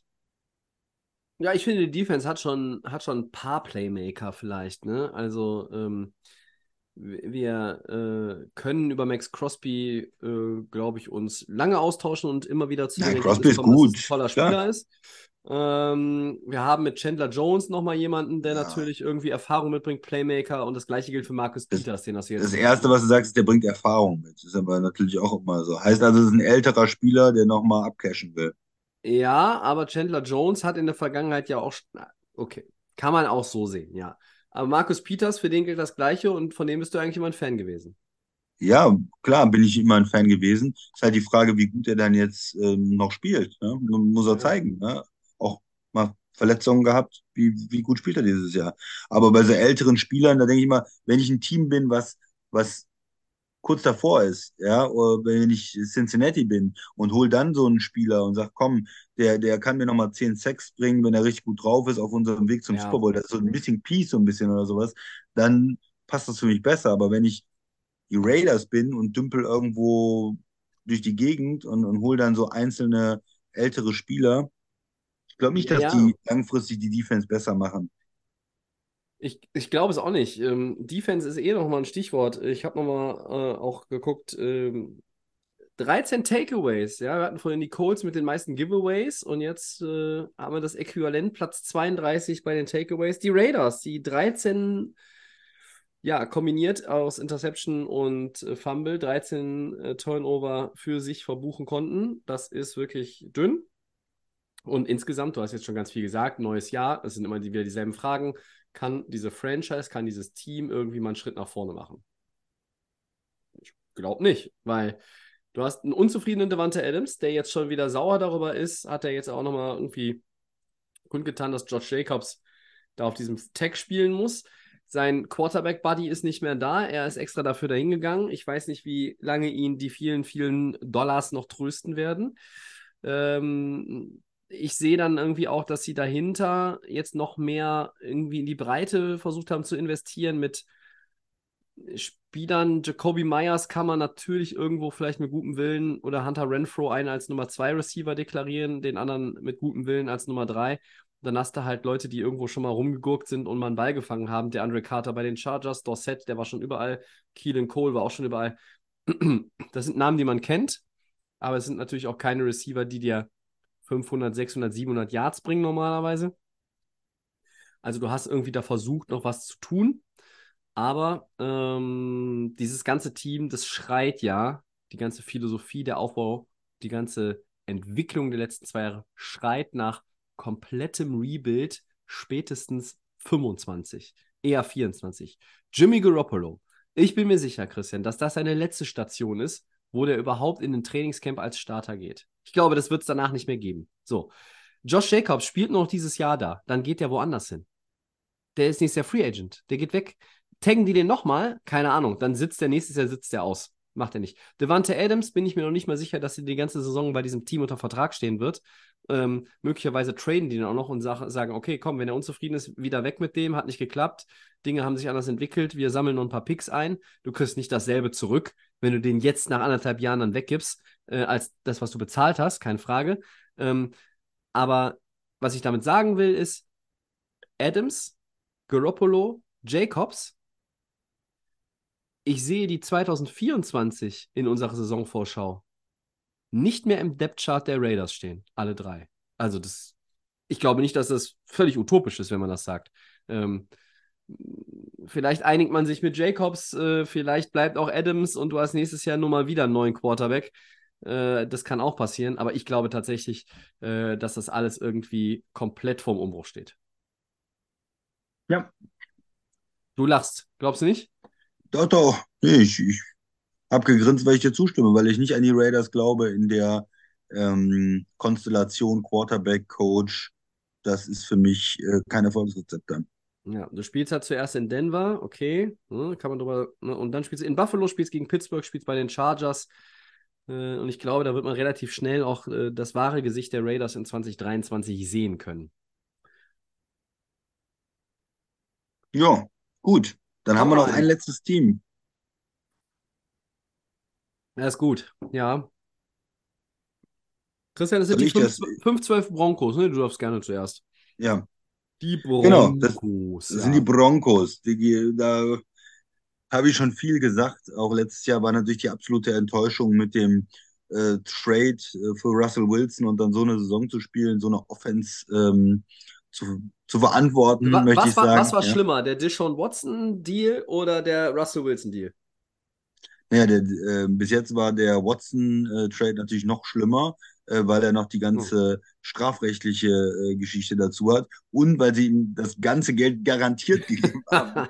ja, also, ähm, aber von den, von den Picks und dem äh, ja. Man kann Argumente finden und sagen, der Rusty war schlimmer, ne? Also, ja, äh, genau, die haben die, auch eine Verlängerung. Die legalen Dinge beiseite, rein sportlich und finanziell und Impact, also, ja.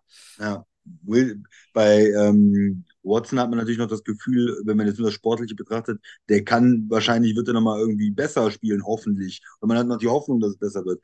Bei äh, Russell Wilson, hm, der ist in Seattle ähm, davor schon ein bisschen abgesackt und dann dachte man, naja, da braucht man eine neue Umgebung und dann äh, war es ja grottenschlecht. Und äh, ja, jetzt äh, hat man direkt wieder da Verletzung auf Receiver, äh, haben wir schon drüber gesprochen gehabt. Also äh, Tim Patrick. Ja, äh, der neue Coach ist natürlich ein bisschen die Hoffnung, aber ist er wirklich, ist Sean Payton dann da, um, um Russell Wilson wieder irgendwie aufblühen zu lassen? Ähm, oder ist er eher da und, und sagt, okay, ich guck mal, dass ich hier laufe und äh, nicht zu viel mit dem mache, dass es nicht so auffällt, wie schlecht er eigentlich ist? Ähm, oder wenn die Saison äh, in die Grütze läuft, dann sage ich dem Owner, hey, äh, ich, du hast mich hier geholt und ich sag dir, mit dem Wilson gewinnen wir nichts mehr. Guck, dass wir den loswerden. Ja? Also ich weiß nicht, ob er da aus dem mit irgendeiner Magie wieder einen brauchbaren Quarterback machen kann. Weil letztes Jahr war es einfach, die, die Denver Offense war einfach richtig, richtig, richtig schlecht. Und die, die Defense war ja noch gut am Anfang der Saison. Die haben ja in vielen Spielen gehalten, haben gut gespielt. Und, die, die Offense war einfach äh, so schlecht, dass sie das irgendwie abgeschenkt haben.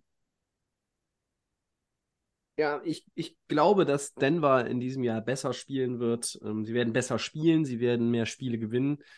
Aber mein Motto ist so, oder meine Erwartung an die Broncos ist besser, aber nicht gut genug. Ähm, nicht gut genug. du bist halt auch in und- der Division mit Patrick Mahomes und, und äh, Herbert. Ja. Du musst dir schon ein bisschen was überlegen. Du kannst da nicht äh, sagen, ja, die Defense und dann versuchen wir mal äh, äh, zehn Punkte zu machen und den Gegner zu sieben zu halten. So, Ja. so gewinnst du dann da auch, keine Spiele. Ne? In, dafür ist auch die AFC insgesamt dann zu stark und hat zu viele gute ähm, Leute, die dann, die das dann doch irgendwann mal hinkriegen im Laufe des Spiels, ein paar Punkte da äh, au- auf den Zettel zu kriegen. Wir haben letztes Jahr in, in der ganzen Offseason ja immer wieder darüber geredet und gesagt, oh, wie viel Spaß eigentlich die Diskussionen um, über die AFC West machen, weil du hast halt irgendwie, kam Russell Wilson da rein und Herbert und Mahomes waren schon da und dann hat man gesagt, oh, die Raiders, äh, Carr ist der schlechteste Quarterback von den Vieren, aber die haben ja auch irgendwie schon mal in den, äh, das ein oder andere Jahr gezeigt, dass sie über Potenzial verfügen und dann holen die Devante Adams und alle gesagt, wow, krasser Move, spielt mit seinem College-Buddy zusammen, muss man jetzt irgendwie auch auf der Rechnung haben mit Derek Carr. Und dann hat man gesagt, ich habe auch gesagt, ganz oft, wenn du mich zehnmal in der Woche fragst, Tobi, schreib mal deine, deine Divisions, deine Einlauf der Division am Ende der Regular Season runter, hätte ich zehnmal eine andere Kombination gehabt wahrscheinlich, weil je, nach Gefühl und Tagesform und wie die Sonne steht und welche Sterne am Himmel zu erkennen sind, sagst du ja, dann machst du da die Chiefs aufs Eins und dann vielleicht da die Broncos mit Russell Wilson. Ja, und wie hat sich das entwickelt? Da sind zwei Teams komplett abgekackt und die Chargers haben ja auch die Chiefs nicht am Ende so wirklich challengen können. Aber natürlich waren Raiders und Broncos da die großen Enttäuschungen. Äh, Russell Wilson, ganz viele Fragezeichen. Äh, ich lehne mich aus dem Fenster und sage jetzt hier einfach mal in dieser Episode, wir werden wieder einen starken, wiedererstarkten und überzeugenden Russell Wilson sehen. Tu es nicht, Tobi. Ich tue, ich habe es gerade getan. Ich habe es getan. Das wird Und- sich, wird sich Ja, ja. Äh, Career wird quasi nochmal ähm, richtig schön angekurbelt von Sean Payton, der äh, nicht sofort, aber ich sag mal nach einem Viertel der Saison seinen Coaching-Rost äh, nach dem Jahr Pause da irgendwie ablegen wird. Und dann wird Denver zumindest schöner anzuschauen sein als letztes Jahr. Nicht schwierig, aber ähm, ich glaube, dass Russell Wilson nochmal, ja, in, in Richtung alter Russell Wilson kommen kann. Und damit meine ich nicht den alten Russell Wilson aus seinem letzten Seahawks-Jahr, sondern den guten Russell Wilson aus vergangenen Zeiten. Ähm, trotzdem sind sie kein Playoff-Team. Super, Äh, das will ich ja vorhalten, wenn der wieder drei Picks wirft. Der alte Ja, na, ja, ich möchte, ich möchte auch, ich habe mir bewusst diesen Quarterback und dieses Team rausgesucht. Wenn wir reden über Mac Jones, wir reden über Deshaun Watson, über Kenny Pickett, über Ryan Tannehill, über Anthony Richardson als Rookie, über CJ Stroud als Rookie, über die Raiders, die, wie du gesagt hast, den wunderbaren Move gemacht haben von K zu Jimmy G. So, und von all diesen acht Teams, die wir jetzt heute besprochen haben, ist doch Russell Wilson der beste Quarterback. Ja, Ist, ja, vom Jahr Potenzial kann man auch Deshaun Watson sagen, aber da sage ich, es ist Russell Wilson und wir werden einen guten Russell Wilson sehen. Reicht das für die Playoffs? Nein, wir haben jetzt schon wieder äh, einen Berg von Verletzten. Ähm, da sind mir auch zu viele Lücken. Äh, Javonte Williams, der Running Back, kommt von einer schweren Verletzung zurück. Bradley Chubb hat zuletzt ja abgegeben. Ähm, mir ist in der Defense vielleicht dann auch einfach zu wenig los, aber gut. Ähm, und die muss halt auch einen Schritt nach vorne machen. Du hast es eben gesagt, sie hat sie letztes Jahr oft in Spielen gehalten. Ich habe noch nachgeguckt. Die haben zwölf Spiele verloren. Neun davon waren One-Possession-Games. Das heißt, auch wenn das alles nicht pretty war, zeigt das in den meisten Fällen, wie stark die Defense war. Das ist genau das, was Christian gesagt hat. Denver Defense hat die Broncos im Spiel gehalten. Deshalb neun One-Possession-Games, die du verloren hast. Wir haben in, vor einem Jahr darüber geredet, wie es mit den Vikings war in 2021. Und das haben sie verbessert, diesen knappen Spielen, die, die Vikings letztes Jahr. Und wenn Denver alleine das verbessert, naja, dann kannst du vielleicht zwei, drei Spiele mehr auf jeden Fall schon mal gewinnen. Aber natürlich brauchst du dazu Russell Wilson, der irgendwie besser spielt. Ich glaube dran. Ähm, wir werden es sehen. Startprogramm ist verheißungsvoll. Spielt zu Hause gegen die Raiders, zu Hause gegen die Commanders, bei den Dolphins und dann bei den Bears. Also, das ist ja eigentlich wie gemacht. So, wenn die, wenn die in der Lage sind, früh tatsächlich in den Rhythmus zu kommen, diese Peyton Wilson und der Rest, der noch aufrecht laufen kann, Kombination, ja, dann kannst du vielleicht da schon mal ein bisschen Siege bringen, Selbstvertrauen. Ja? Wenn du drei Siege holst aus den ersten vier, heißt das trotzdem nicht, dass sie in die Playoffs kommen, aber es heißt zumindest, dass sich das Ganze irgendwie in die richtige Richtung entwickelt. So, das war jetzt nochmal meine Lanze für Russell Wilson und die Broncos. Kommen sie in die Playoffs? Völlig unverständlich. Nein. Ja, du schmeißt hier Russell Wilson quasi schon äh, wieder aufs Altpapier. Ja, das äh, tun viele. Ich halte mal dagegen. Gut. Four Downs. Ja, guck mal. Da sind wir ja relativ zügig durchgekommen heute. Four Downs. Äh, ja, bitte sehr. Möchtest du beginnen? Ja, erstes Down. Saints Running Back. Alvin Kamara ist nach seinem Ausraster in Las Vegas für drei Spiele gesperrt worden. Ist das Strafmaß in Ordnung? Ja, muss ja noch mal sagen, was da eigentlich war. Ne? Das war schon letztes Jahr und war eine Schlägerei vor einem Nachtclub in Vegas. Ähm, und jetzt hat er sich kürzlich mit dem Commissioner getroffen, mit Roger Goodell, hat dann auch seine Schuld äh, eingestanden, hat gesagt, Fehler gemacht und schlechtes Vorbild, bla bla bla. Und ich glaube, dass sich das strafmildernd ausgewirkt hat. Ähm, ich, ich weiß nicht, ob es in Ordnung ist, kann ich schwer beurteilen. Aber ich hatte eigentlich so die Erwartung, dass er vier, vielleicht sechs Spiele sogar bekommt, ne? Und jetzt sind es nur drei. Ich glaube, damit ist er gut weggekommen. Ja, für mich ist eigentlich entscheidend, eins der drei Spiele ist gegen Green Bay und von daher hatte ich das jetzt auch noch mal mitbekommen. Ich bin nicht gegen Green Bay und von daher finde ich das Strafmaß, die drei Spiele Voll okay. entscheidend richtig, muss man sagen, ja. ja das, ist, das ist doch mal ein anderer Ansatz, um so eine Frage zu beantworten.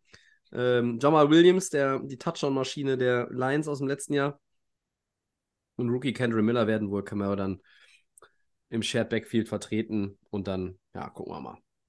Der ist ja auch nicht schlecht, der Williams.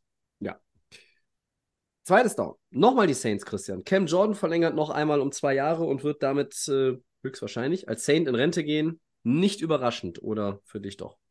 Nein, ist natürlich, manchmal sind ja so Urgesteine noch, noch da und er gehört bei den Saints dazu. Ja, warum nicht? Also ist ja die Frage, will er irgendwelche Ringe nochmal äh, gewinnen? Will er irgendwo anders hin? Er hätte vielleicht nochmal versuchen können, bei den Eagles zu unterschreiben oder was weiß ich. Aber äh, ich glaube, er ist da bei den Saints jetzt bis zum Ende und das ist ja gut. Die Fans, Fans freuen sich bestimmt. Ich finde, er ist ein überragender Typ.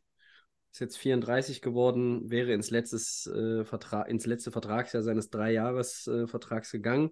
Neuer Deal sind zwei Saisons, 27,5 Millionen Dollar in der Spitze. Es war eigentlich immer klar, dass er nirgendwo anders mehr hingeht. Ähm, es ist gut für beide Seiten. Ich weiß nicht, ob er nächstes Jahr tatsächlich nochmal spielt oder ob er dann sagt, so komm, dann stretchen wir das und ihr bezahlt mir hier den Rest irgendwie in Raten aus.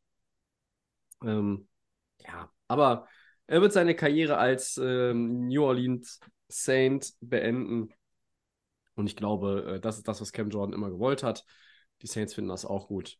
Alles gut. Drittes Down. Die Eagles verstärken sich mit Miles Jack und Zach Cunningham auf der Linebacker-Position. Was bedeutet das für Philly, Tobi? Mm, ja, das bedeutet erstmal, dass sie wohl hinter einer Kobe Dean zu dünn besetzt waren oder sich als zu dünn besetzt ähm, gesehen haben. Äh, das sind diese Moves eigentlich äh, oder der, der Beweggrund für diese Moves. Du hast zwei erfahrene Leute. Miles Jack hat sieben Saisons hinter sich in Jacksonville und Pittsburgh. Cunningham hat bei den Texans und Titans sechs Jahre gespielt. Ähm, beide werden um, um Starter-Spots auch, auch kämpfen. Ähm, und Philly ist ja so in diesem, du hast jetzt den Quarterback bezahlt und du warst letztes Jahr nah dran und du bist weiter in diesem Modus, äh, jetzt äh, ist deine Zeit äh, und jetzt willst du es irgendwie machen. Und da musst du auf Linebacker halt auch ein bisschen besser besetzt sein. Wir haben auch schon drüber gesprochen in der Offseason, da waren ein paar Abgänge, äh, das Team, du kannst auch nicht alle bezahlen, das ist ja manchmal auch bei den Top-Teams einfach so. Ähm, ja, ich finde es okay, sind jetzt keine übermäßig äh, guten Running äh, Linebacker, Running Backs sag ich schon, keine übermäßig guten Linebacker, aber ähm, sie bringen nochmal Erfahrung und einfach Tiefe in den Kader. Ja, ich finde äh, dazu, Philly hat ja nun auch wieder einen Ruf, ne? Und ich denke da wieder an letztes Jahr, wo mhm. sie ähm, ähm, den Corner Bradbury dann noch von den Giants übernommen haben. Und das war dann natürlich ein wichtiges Puzzlestück. Und das ist, glaube ich, hier die Art, die Eagles als Organisation sind sehr, sehr gut und die gucken überall hin, um, um was zu finden, um nochmal Spieler zu finden, die ihnen eventuell weiterhelfen können. Ob das junge sind oder alte Spieler, egal. Werden die jetzt den Unterschied machen? Wahrscheinlich nicht. Vielleicht macht auch nur einer das Team. Aber es ist diese typische Eagles-Art, habe ich, ne, überall hinzugucken und jeden Stein mal umzudrehen, ja. ob da nicht ein Veteran hinter ist, der nochmal ein, zwei Jahre guten Football spielen kann. Viertes und letztes Down. Welcher Rookie aus 2022 wird sich in 2023 noch einmal deutlich steigern und ein Breakout-Year hinlegen? Ja, ich äh, nehme einen Receiver von den Green Bay Packers. Das macht mir mal ein bisschen einfacher. Aber nicht Christian Watson. Von den beiden nimmst du denn? Ja, nicht Christian Watson, sondern äh, Romeo Dubs, den ähm, anderen äh, Receiver, den die Packers letztes Jahr gedraftet haben, vierte Runde. Vierte Runde. Ja, gute Rookie-Season gespielt, ähm, war aber verletzt zwischendurch, hat einige Spiele verpasst, war dann ein bisschen aus dem Rhythmus raus, hat natürlich auch ähm, in der Preseason mit Love gearbeitet, dann hinterher mit Rogers und so weiter. Und äh, er ist ähm, sehr hoch gehandelt, auch von den äh, lokalen Green Bay-Fans, von Reportern, ist äh, Starter auf jeden Fall jetzt mit Christian Watson zusammen und hat vielleicht die ähm, ja, die Rolle in der Offense auf jeden Fall für mehr Catches. Ne? Er ist, äh, Watson wird der sein, der wieder tief geht, der die äh, Defense auseinanderziehen soll, aber er wird der sein, äh, Dritter und Sieben. Wir brauchen jetzt mal, mal sieben Yards, ähm, dieser Possession Receiver und wird eine Menge ähm, Targets kriegen, denke ich mal. Er hatte letztes Jahr 400 Yards, er hat auch nur 13 Spiele gemacht. Mhm. Und ja, ich sehe da 1000 Yards. Ich hau mal einen raus. Den hatte ich nicht auf dem Zettel jetzt für die Frage, finde ich gut. Ähm, ich habe den letztes Jahr auch äh, als eigentlich positive Erscheinung wahrgenommen im Team der Packers. Äh, Würde mich freuen, äh, wenn, das, wenn das klappt. Die Packers sind halt auch so ein Team, wo ich auch immer überlege, ja gut, also wie ist denn diese Division am Ende? Wenn die Vikings irgendwie nicht so ganz präsent sind, ist die North, glaube ich, auch schnell wieder offen. Ähm, ich habe zwei Spieler wo ich überlege, wen ich jetzt hier eigentlich nehmen soll. Und ich entscheide mich jetzt aber auch mal für ähm, einen Receiver, so wie du, und zwar mhm. für Jameson Williams. Ja. Äh, von Detroit. Äh, und das hat vielleicht ein bisschen mehr Facette noch als, als jetzt bei Dubs oder wenn ich jetzt Trevor Walker genommen hätte, der in seinem Rookie-Jahr als Nummer 1 Overall-Pick in Jacksonville dreieinhalb Sacks bekommen hat. Das, das wäre mein zweiter, äh, meine zweite Choice hier gewesen. Warum Jameson Williams? Letztes Jahr kam er von dieser Kreuzbandverletzung, hat irgendwie einen Ball gefangen, äh, der, glaube ich, direkt ein Touchdown war, und das war's. Mehr hatte der nicht. Ähm, der ist in den anderen Spielen kein Faktor gewesen. Der war jetzt in der Saison, äh, hat er irgendwie, war er irgendwo in eine Schlägerei verwickelt mit einem Teamkollegen, glaube ich. Oh, Dann, oh. Ja, hat er wieder gezockt irgendwie, sechs Spiele äh, suspendiert. Das heißt, er verpasst schon wieder den Anfang der Saison. Und das Breakout-Year ist ich traue ihm das nach wie vor zu, deshalb nenne ich ihn hier, aber er muss auch, ja, weil da sind jetzt erst eine Verletzung, wie kann man nichts, aber dann sind da jetzt Verfehlungen und eigentlich spielt er jetzt schon um seine NFL-Karriere. Noch irgendein Klops und er sieht kein drittes Jahr mehr bei den Lions, dann schmeißt ihn raus. Sorry, also Nummer eins, äh, also erst so ein Pick hin oder her, dann glaube ich, geht es nicht mehr weiter. Aber an zwölf äh, gepickt, das hatten nicht alle auf dem Zettel, dass Detroit ihn dann nimmt, so hoch. Ja. So wie jetzt in diesem, in diesem Draft ja auch. Da hatten auch die Leute, ähm, die Detroit dann gepickt hat, äh, Jamiah Gibbs und ne, es war ja auch nicht irgendwie unbedingt so, wie alle erwartet hätten. So, und das ist halt mein ähm, Breakout-Player. Ich glaube, äh, ich glaube an den Jungen und ich sage, wenn er ab sieben, Woche sieben mitmischt, dann hat er noch elf Spiele in der äh, Regular Season. Äh, und äh, da wird er zeigen, was er kann. Und ich traue ihm zu, in diesen elf Spielen auf 1000 Yards zu kommen.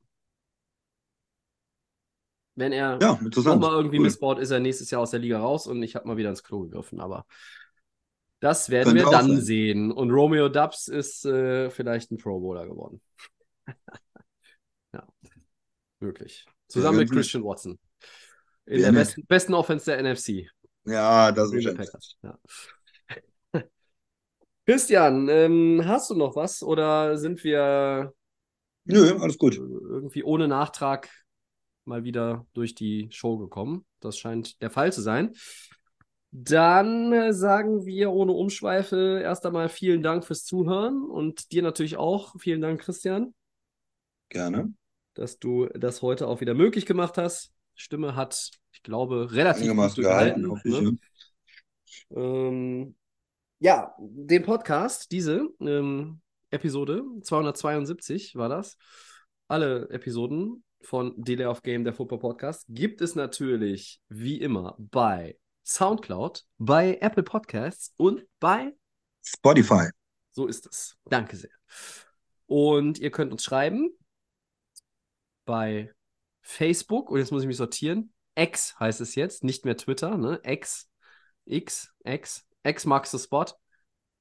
Ist ein, hat äh, Twitter jetzt Exhibit gekauft oder gehört es immer noch Elon Musk? Weil wenn es jetzt X heißt, Ja, muss es Exhibit Oder was? Äh, Zuckerberg? Ich verwechsel die beiden immer. Das sind die beiden Weiß ich nicht. Dummschwätzer da. Gehen die jetzt nicht irgendwie äh, zusammen in, in, weiß ich nicht, was machen die, in Boxring, MMA-Ring? Was machen die? Nee, so ein wird wahrscheinlich erstmal nicht passieren. Der eine muss operiert werden. Ah, glaub ich. Okay. Habe ich Ja. alles nicht verfolgt. Drückt, oder drückt sich, wie auch immer. Man kann es so oder so sehen wahrscheinlich. Äh, Christian ist da informierter als ich. Guck mal an. Ja. Äh, abgedriftet auf jeden Fall. So, wo waren wir? Genau, bei äh, Facebook oder bei X, äh, Delay of Game, at Delay of Game NFL, so. Und bei Instagram ist es natürlich Delay of Game unterstrich Podcast. Nächste Woche gibt es Episode 273. Jetzt schon mal die Info. Übernächste Woche wird nicht aufgenommen, weil da hat der Tobi einen wichtigen privaten Termin. So. Äh, ja. Das war's. Wir sind raus für heute. Macht's Bis gut. dann. Ciao.